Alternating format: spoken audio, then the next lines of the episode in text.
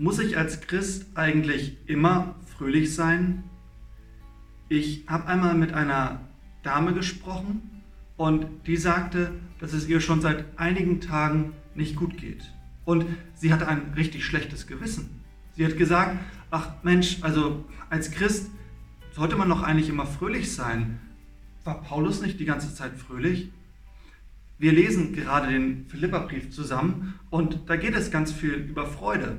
Und man kriegt vielleicht am Anfang so ein bisschen das Gefühl, ja, als Christ bin ich immer nur fröhlich. Später im Philipperbrief werden wir auch lesen, wie Paulus sagt, freut euch alle Zeit, immer, immer am Jubeln, immer Sonnenschein, immer Grund zur Freude.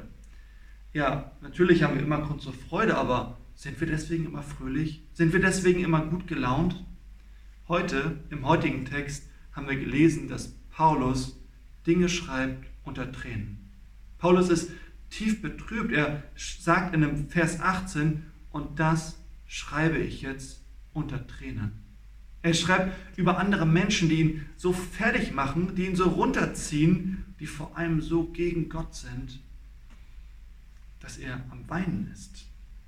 Und für mich heißt das nur, dass selbst dieser vorbildliche Christ, so nenne ich ihn jetzt mal, dieser Paulus, der uns allen natürlich zum Vorbild sein kann, dass dieser Paulus auch nicht immer nur fröhlich war. Manchmal war er auch am Weinen und manchmal hatte das einen sehr, sehr guten Grund, dass Paulus traurig war. Wisst ihr, manchmal, wenn wir mit Gott unterwegs sind, dann macht uns das nicht nur fröhlicher, sondern manchmal macht es uns auch ein bisschen trauriger.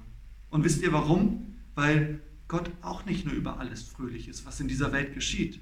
Manches guckt Gott sich an und es macht ihn traurig. Und ich glaube, wenn wir mit Gott verbunden sind, wenn wir in der Verbindung mit Gott leben, wenn unser Herz mit Gottes Herz in Einklang schlägt, ja, dann folgen auch unsere Gefühle den Gefühlen Gottes.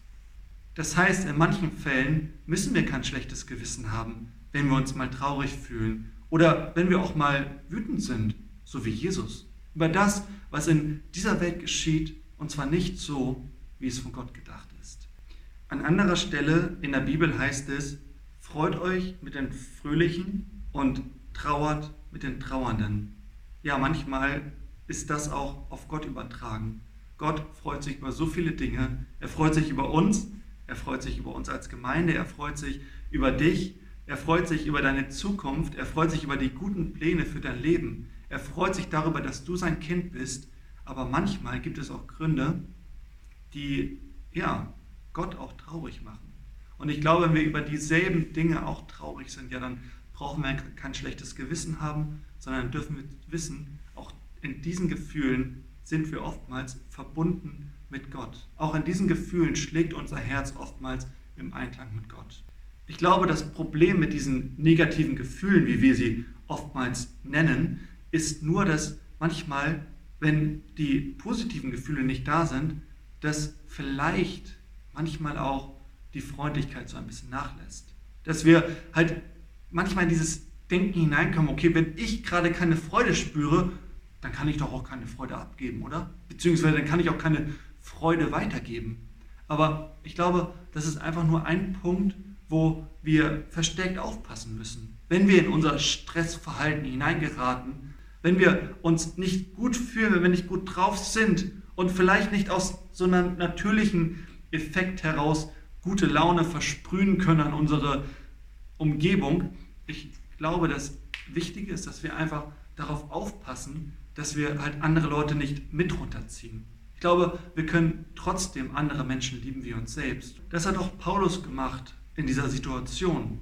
Vielleicht hat er, als er diese Zeilen geschrieben hat unter Tränen, Vielleicht hat er auch gedacht, ach, jetzt sollte ich mich erstmal zurückziehen. Meine Umgebung hat jetzt nicht viel von mir, aber ich glaube, er hat trotzdem Freude weitergegeben. Und genau das merken wir, denn genau schon im nächsten Kapitel sagt er ja, freut euch alle Zeit.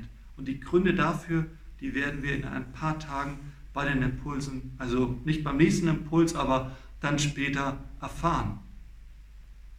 Ich wünsche euch einen richtig guten Tag. Ich wünsche euch, auch wenn ich heute über die Tränen von Paulus gesprochen habe, dass ihr Freude verspürt, dass ihr heute keine Tränen vergießen müsst, dass ihr fröhlich seid, dass ihr auch die Gründe findet, die uns fröhlich machen dürfen, weil wir mit Jesus verbunden sind. Und ich glaube, die Gründe für die Freude sind viel, viel größer, viel vielfältiger als die Gründe für die Traurigkeit.